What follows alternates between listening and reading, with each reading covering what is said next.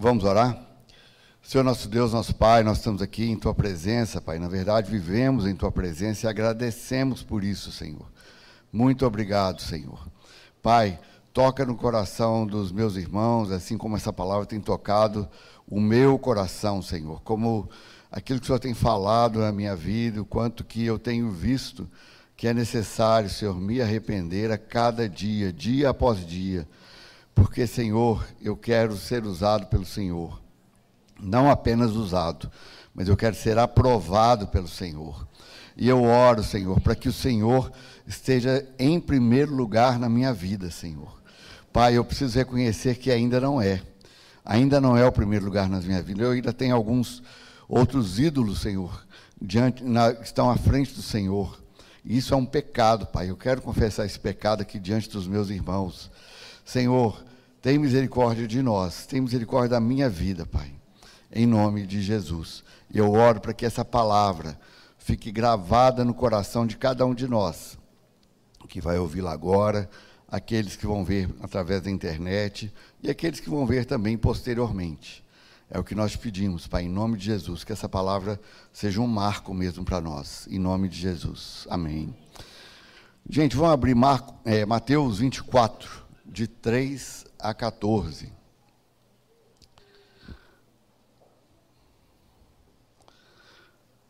Pode os diáconos vão recolher aqui e contar o valor para informar para, os irmãos o valor da, da, oferta.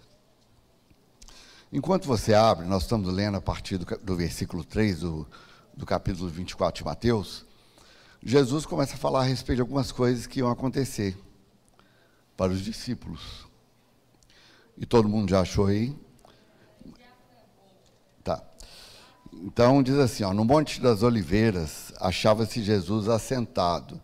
Quando se aproximaram dele, os discípulos, em particular, lhe pediram: Dize-nos quando sucederão essas coisas, e que sinal haverá da tua vinda e da, da consumação do século? E ele lhes respondeu: Vede que ninguém vos engane porque virão muitos em meu nome dizendo: Eu sou o Cristo, e enganarão a muitos. E certamente ouvireis falar de guerras e rumores de guerra. Vede, não vos assusteis, porque é necessário assim acontecer. Quero fazer uma pausa aqui. Como eu não sou um conhecedor de grego, eu não sei se no grego é a mesma palavra que está lá em João 14, 14 quando Jesus, ou 4,14, quando Jesus passa é, em Samaria, e ele falou: é necessário que eu passe aqui. No português é, no grego eu não sei se é a mesma palavra, mas era necessário que os samaritanos fossem evangelizados. Aquela, aquela mulher samaritana era uma evangelista. Então era necessário que Jesus passasse por lá. Da mesma forma como é necessário acontecer tudo isso que Jesus está falando e outras coisas mais. É necessário assim acontecer, mas ainda não é o fim. Porquanto se levantará nação contra nação, reino contra reino, e haverá fomes e terremotos em vários lugares.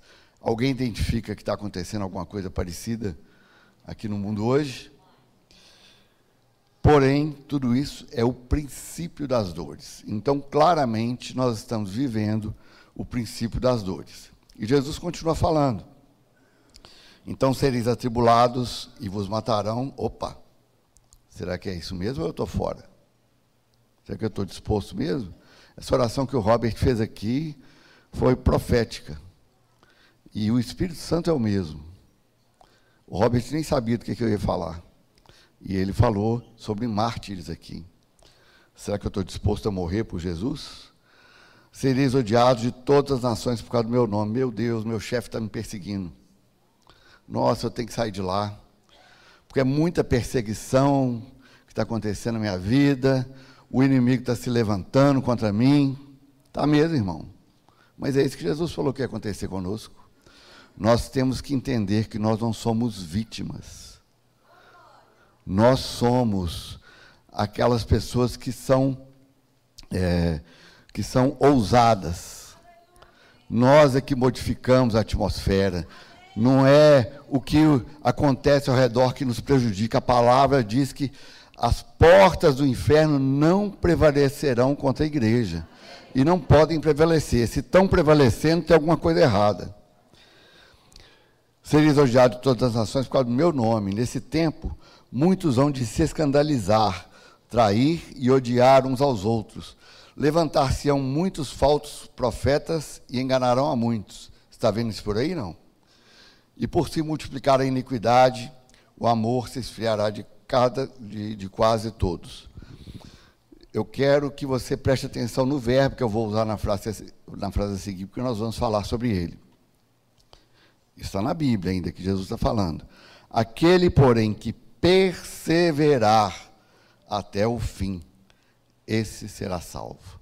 Perseverança. Será que nós estamos preocupados para ser perseguidos?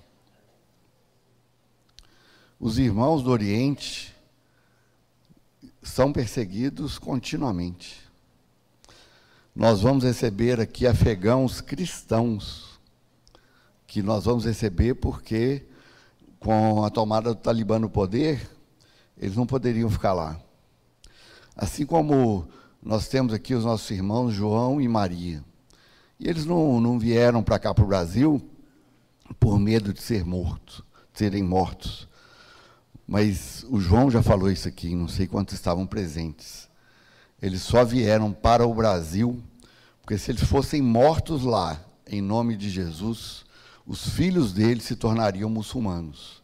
E eles não podiam deixar isso acontecer. Então, por isso que eles vieram. Perseverança. Aquele, porém, que perseverar até o fim será salvo. E será pregado este evangelho do reino por todo o mundo para testemunho a todas as nações. Então virá o fim. Irmãos, é importante a gente entender a época que a gente está vivendo. Nós estamos é, vendo diante dos nossos olhos fluxos migratórios intensos e não vão parar por aí. E esses são que nós conhecemos. Nós já vimos fluxos migratórios aqui da América Latina para vários países, inclusive o Brasil. Os primeiros, se não me engano, foram os haitianos, depois os venezuelanos. Agora nós temos afegãos e também os ucranianos. Isso sem contar alguns outros fluxos migratórios menores que às vezes a gente aqui nem toma conhecimento, por estar no Ocidente e por não termos uma mídia que é comprometida com a verdade. Mas certamente há outros além desses que nós estamos vendo aqui, que nós estamos vivendo.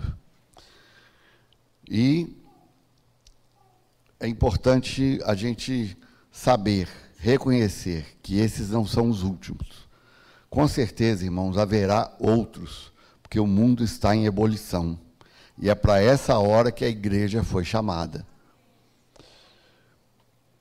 Bom, eu vou pegar aqui a opinião de um irmão diante da pergunta: qual o papel da igreja de Cristo, da noiva, nesse cenário?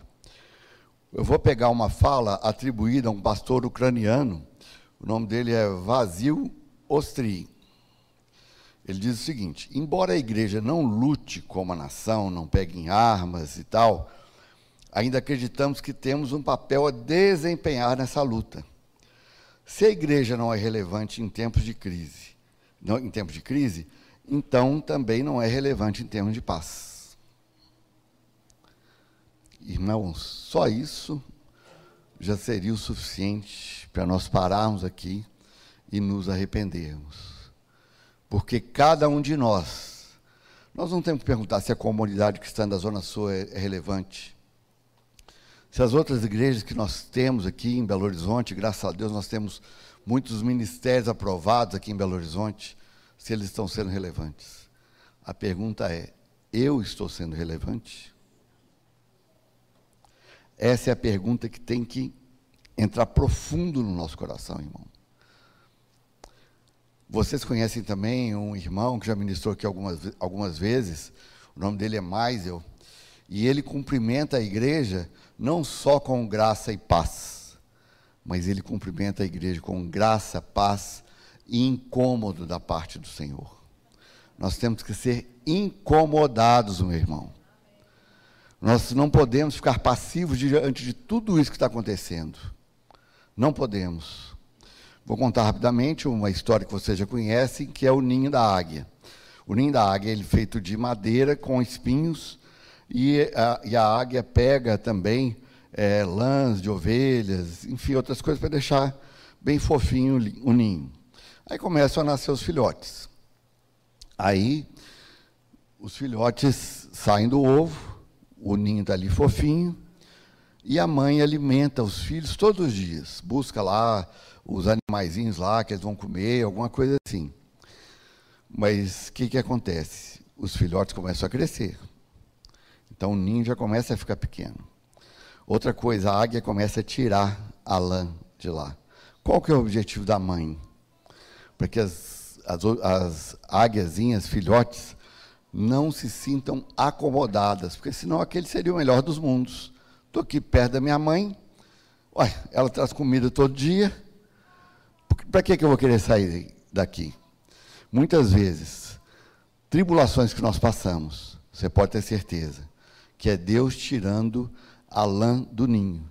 E os espíritos começam, e os espinhos começam a aparecer. Você começa a sentir os espinhos.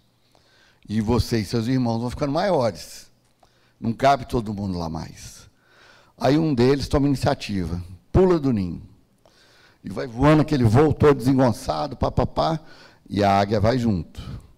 Quando está chegando perto de uma rocha, ela vem e pega aquele filhote nas suas asas e leva lá para o, o ninho de novo. Aquele filhotinho fala: nunca mais eu saio daqui.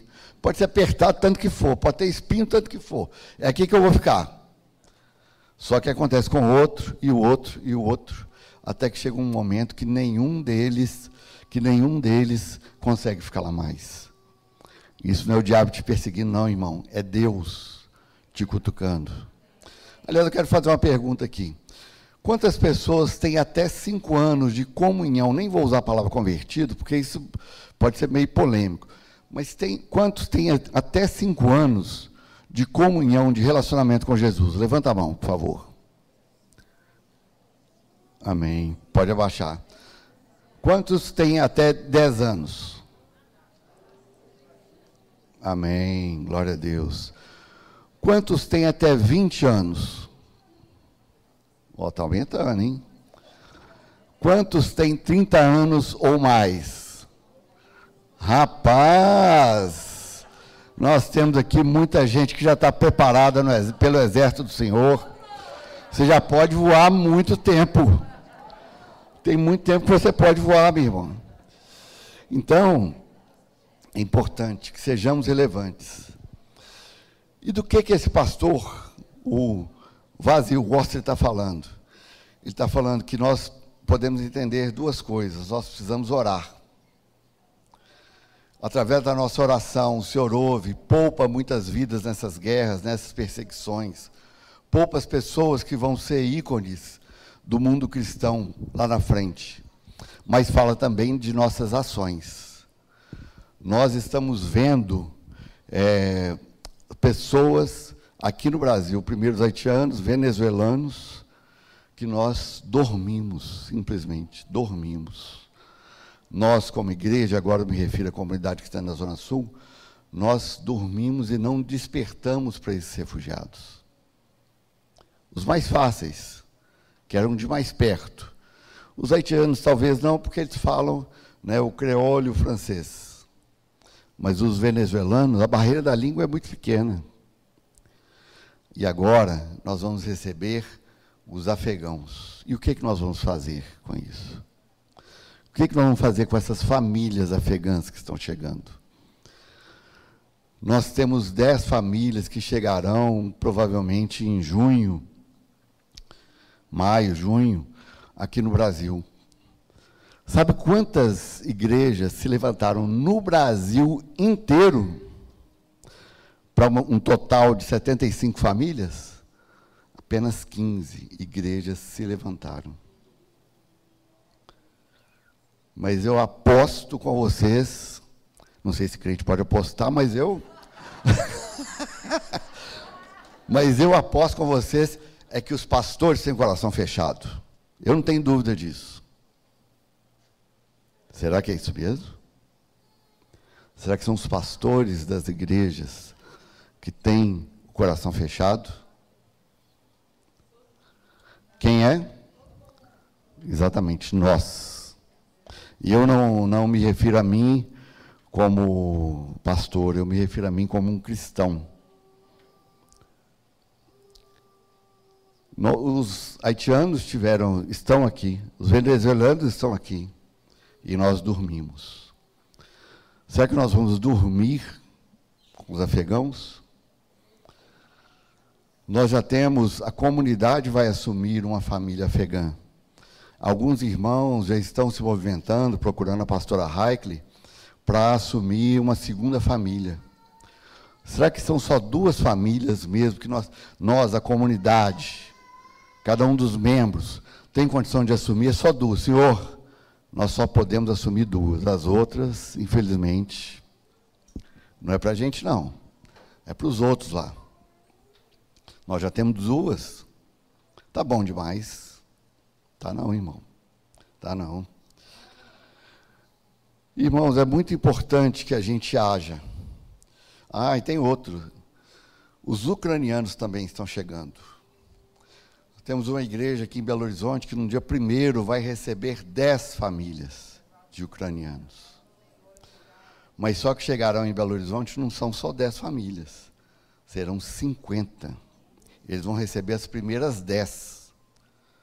As outras 40, é a, a Igreja Batista Central, o pastor Paulo Mazzoni, nos chamou lá para conversar. Nós e várias igrejas. Se a gente poderia assumir alguma família ucraniana. E nós fomos obrigados a dizer, pastor, nós vamos orar por isso. Nós vamos tentar colaborar da melhor forma possível, mas nós não podemos assumir uma família ucraniana porque estamos recebendo duas famílias afegãs.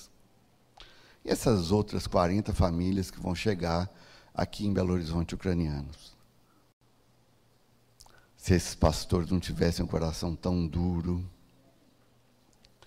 esse problema já estava resolvido. Vocês não acham? Mas será que são os pastores que têm coração duro?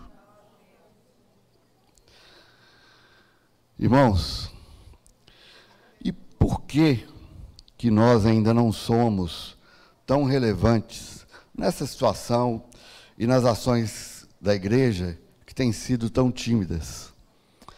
Eu procurei saber, isso aqui não, que eu vou dizer não está na Bíblia, mas eu procurei saber a opinião de pessoas que sabem mais do que eu sobre isso. E eu vou ler qual é a resposta para essa pergunta do irmão Donald Arthur Carson, conhecido como D.A. Carson. Ele falou: muitos nessa geração frequentam a igreja para encontrar paz e felicidade, e não perdão e santidade. Será que é isso mesmo? Será que nós é, chegamos aqui na igreja para que os inimigos nos larguem de lá, de lado, para que sejamos prósperos? Uma família abençoada, não tem nada de errado nisso. Mas será que nós também procuramos perdão e santidade? Irmãos, perdão é uma coisa que se busca. A obra de, que Jesus fez já está completa. Está certo? Está completa. Tanto dos nossos antepassados, quanto eu não sei quantas gerações vai haver mais à frente. Todas as outras que existirem, o perdão já está dado. Mas se nós desejamos ter um relacionamento com Deus íntimo, profundo e estruturado, nós precisamos limpar os nossos corações. Lá na frente nós vamos, opinião, nós vamos ouvir a opinião de um outro pastor, muito conhecido, um irmão respeitado, sobre essa questão da necessidade do arrependimento. Mas ainda para a primeira pergunta. Será que as ações da igreja têm sido relevantes ou têm sido muito tímidas? Parece que nós estamos até escondendo o mundo. Não acha a gente aqui não. É aquele personagem lá da da escolinha do professor Raimundo, me achou aqui, oh meu Deus, como é que você me. Deus está achando a gente. Não, não fique achando que você está escondido de Deus, não. Deus está em você, ao seu lado, para te abençoar, mas também para que você tenha responsabilidade com tudo aqui que nós temos recebido. Meus irmãos, eu vou falar só da comunidade. Se a gente fosse aquilatar tudo que nós temos recebido, em termos de palavras aqui, irmãos, nós temos recebido, mas será que essas palavras têm entrado no nosso coração? Será que elas têm penetrado lá? Será que elas têm nos marcado? Porque é muito bom o momento, quando a gente vê muita alegria, bênção do Senhor, o Espírito Santo, muito júbilo. Mas não é só para a gente ficar alegre, é para que aquilo nos transforme. Qual vai ser a resposta que nós vamos dar não para Joyce, que falou aqui agora há pouco do Home of Joy, mas para Deus, a respeito do Home of Joy. Qual será a resposta que nós vamos dar? Qual será a resposta que nós daremos a Deus pelos afegãos e pelos ucranianos que chegarão aqui, que chegaram aqui? Mas tem uma outra resposta também de uma pessoa muito respeitada, é uma frase atribuída ao Charles Spurgeon diz o seguinte: Sei porque a igreja tem pouca influência no mundo atualmente. E é ruim a resposta dele. Hein? É porque o mundo tem muita influência na igreja.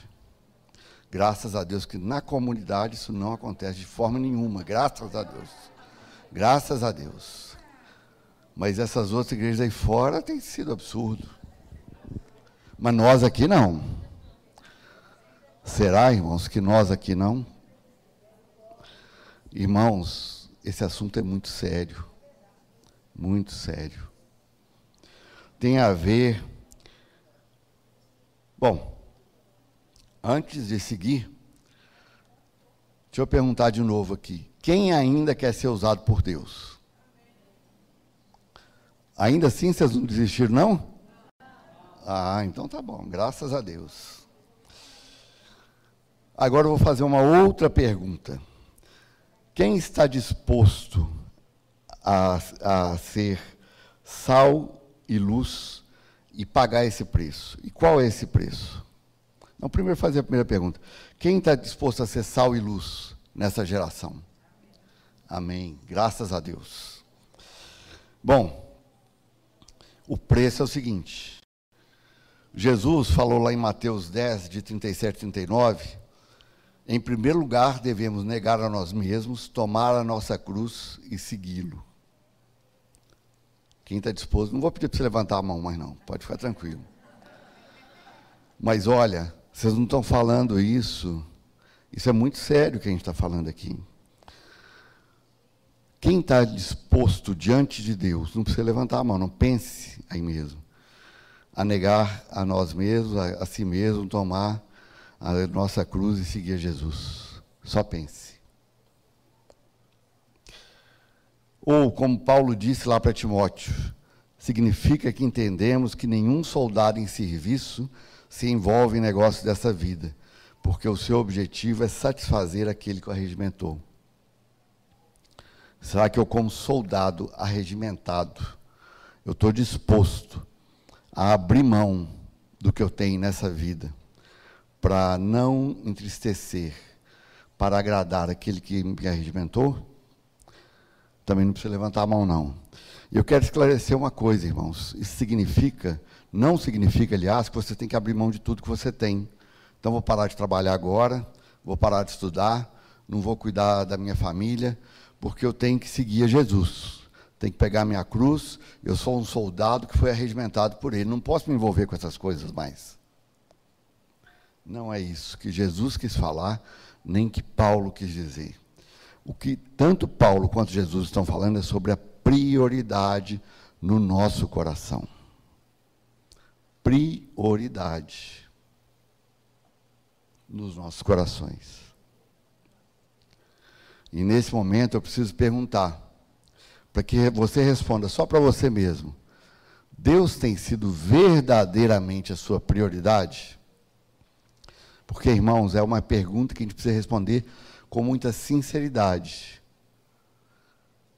Porque eu vou confessar que o meu pecado Deus não é a prioridade na minha vida. Ainda. Eu preciso caminhar muito para isso.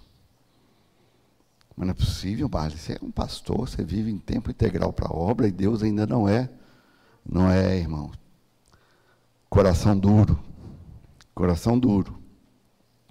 Lá em Ezequiel, profeta falou que Deus ia substituir um coração de pedra por um coração de carne.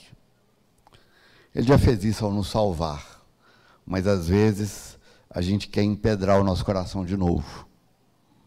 Então é muito importante que a gente responda bem a essa pergunta. Irmãos, nós precisamos reconhecer o nosso pecado e nos arrependermos pelo fato de Jesus não ser a prioridade das nossas vidas, mas apenas uma fonte de paz e felicidade, e do quanto ainda somos influenciados pelo mundo. Irmãos, o, o arrependimento é o caminho para isso. A nossa oração diária deve ser: sonda-nos, ó Deus, e conhece o nosso coração. Prova-nos e conhece os nossos pensamentos. Vê se há em nós algum caminho mau e guia-nos pelo caminho eterno. Essa deve ser a nossa oração diária. Eu vou citar aqui uma frase de um autor desconhecido, mas ele me conhece, porque ele falou exatamente do jeito que eu sou. Se o maior pecador que você conhece não é você, você precisa se conhecer. Esse cara me acertou, esse irmão, né? Me acertou assim, cheio. Às vezes, ah, ó, o pecado do irmão, puxa, como é que pode entender isso? E eu não reconheço que o meu pecado é maior do que do outro irmão. Nosso irmão José Marbessa, eu não conheço pessoalmente, diz o seguinte: quando a igreja em Éfeso perdeu o seu primeiro amor, Deus não disse para chamarem alguém para fazer um culto mais quente. Ele ordenou que se arrependessem. Você se lembra em Apocalipse 2? Arrependimento. E o, e o pastor Hernandes Dias Lopes, aqui agora chegou a hora de eu citar aquela frase sobre é, arrependimento, a importância do arrependimento. As pessoas que mais choram de arrependimento não são as que mais pecam, mas aquelas que andam mais perto de Deus. Não tem jeito. Se você andar perto de Deus, você se arrepende. Você se arrepende. E você pode achar que isso é muito pesado, que não é para você. E graças a Deus que o Robert orou pelos jovens aqui. Mas que agora é com os jovens, tá vendo? Tem até o pastor chamou os jovens agora é com eles, a minha vez já passou. E nós precisamos que os jovens assumam um papel mesmo, esse papel importante. Mas eu vou ler para vocês uma palavra e vou pedir que vocês abram de novo as suas Bíblias, agora em Josué, capítulo 14, de 6 a 15. Josué 14, de 6 a 15. O contexto é: as pessoas já estavam na terra, os israelitas já estavam na terra, e Caleb chega para conversar com Josué sobre uma promessa de Deus que Moisés fez para ele. Foi assim: abriram, podemos? Josué 6. Chegaram os filhos de Judá a Josué em Gilgal, Caleb, filho de Jefoné, o quenezeu, lhe disse: Tu sabes o que o Senhor falou a Moisés, homem de Deus, em Cades Barneia, a respeito de mim e de ti. Presta atenção. Tinha eu 40 anos quando Moisés, servo do Senhor, me enviou de Cades Barneia para espiar a terra. E eu lhe, lhe relatei como eu vi com os meus olhos. É isso que está escrito aí? Com sentir no coração.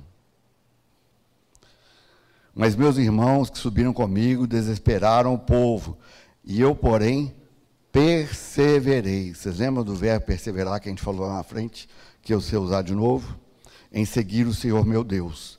Então Moisés naquele dia jurou, dizendo: Certamente a terra em que puseste o pé será tua e de teus filhos, em herança perpetuamente, pois perseveraste em seguir o Senhor meu Deus. Eis agora na época ele tinha 40 anos. Eis agora, o Senhor me conservou em vida como prometeu. 45 anos há desde que o Senhor falou essa palavra para Moisés, andando Israel ainda no deserto, e já agora sou de 85 anos. Nem vou perguntar se tem alguém de 85 anos aqui. Tá? É lógico que existe uma outra relação né, com o tempo de vida daquela época e hoje. Mas o importante é o foco, é a prioridade, é a motivação. Estou forte como ainda hoje, como no dia em que Moisés me enviou. Qual era a minha força naquele dia? Tal ainda agora para o combate. Agora, pois, dá-me esse monte que o Senhor falou naquele dia, pois naquele dia ouviste que lá estavam os anaquins e grandes e fortes cidades. O Senhor, porventura, será comigo, para os desapossar como prometeu. José, Josué o abençoou e deu a Caleb, filho de Jefoné, Hebron por herança. Portanto, Hebron passou a ser filho a ser de Caleb, filho de Jefoné, o quenezeu, em herança até o dia de hoje, visto que perseverara em seguir o Senhor Deus de Israel.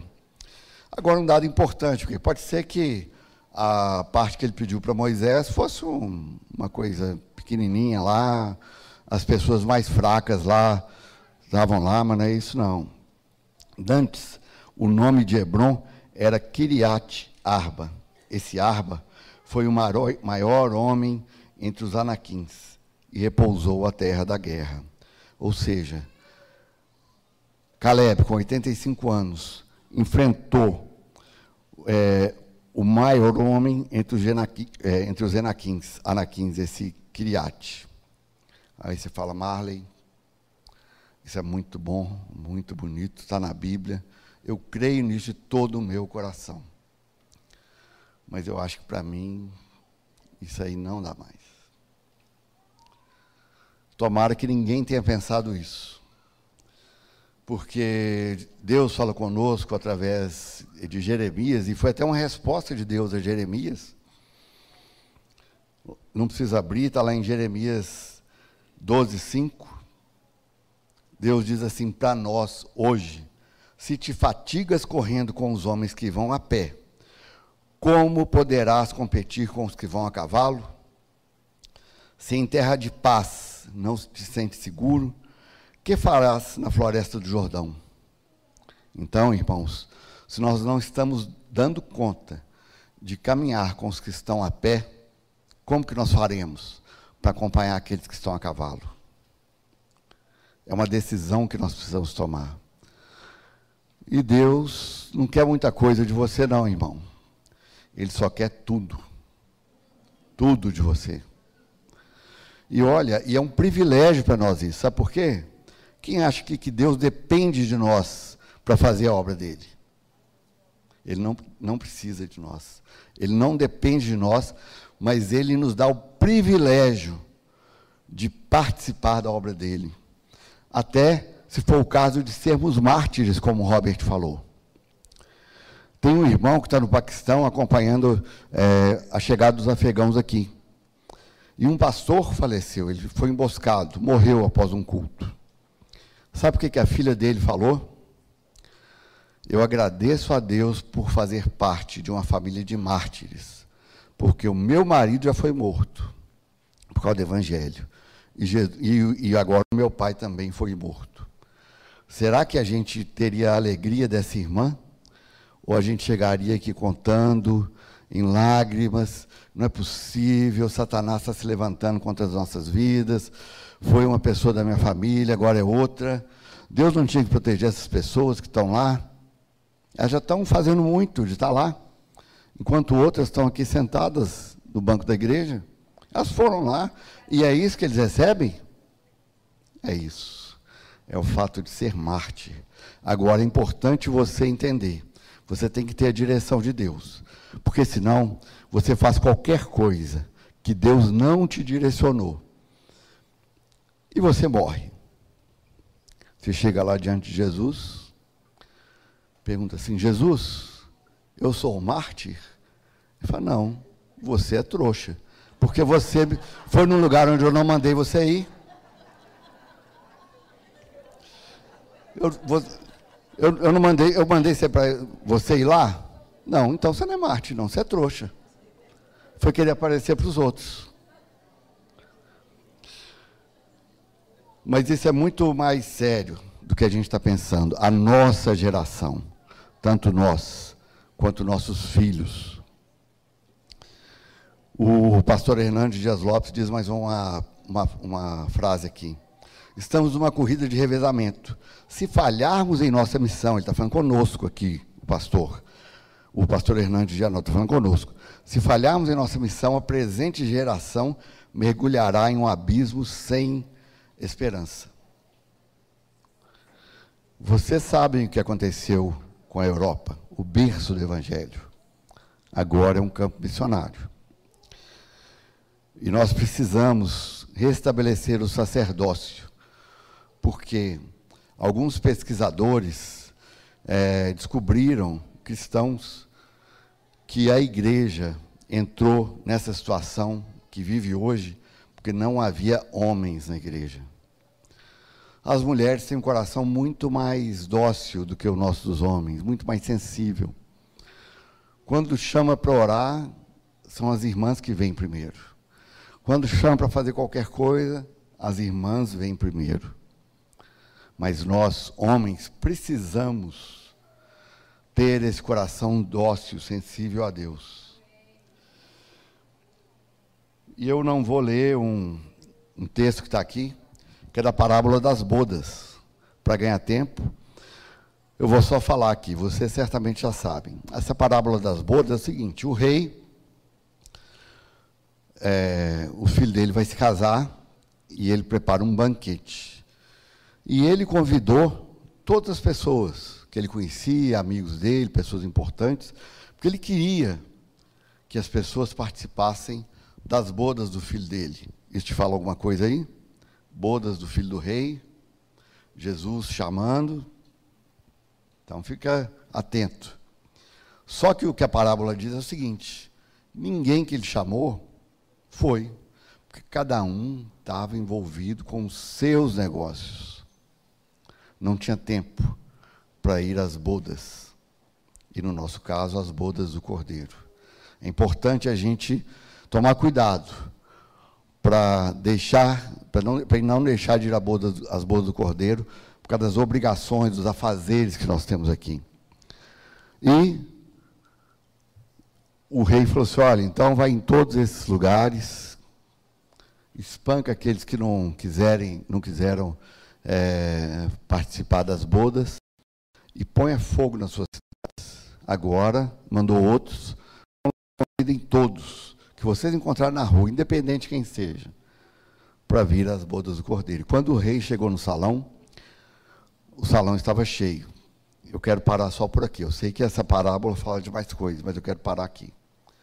Será que nós somos aqueles que achamos que vamos ser para que seremos convidados para a boda do, do Cordeiro? E o Senhor vai precisar chamar outros?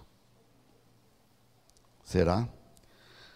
A palavra também diz que se nós não clamarmos, as pedras clamarão.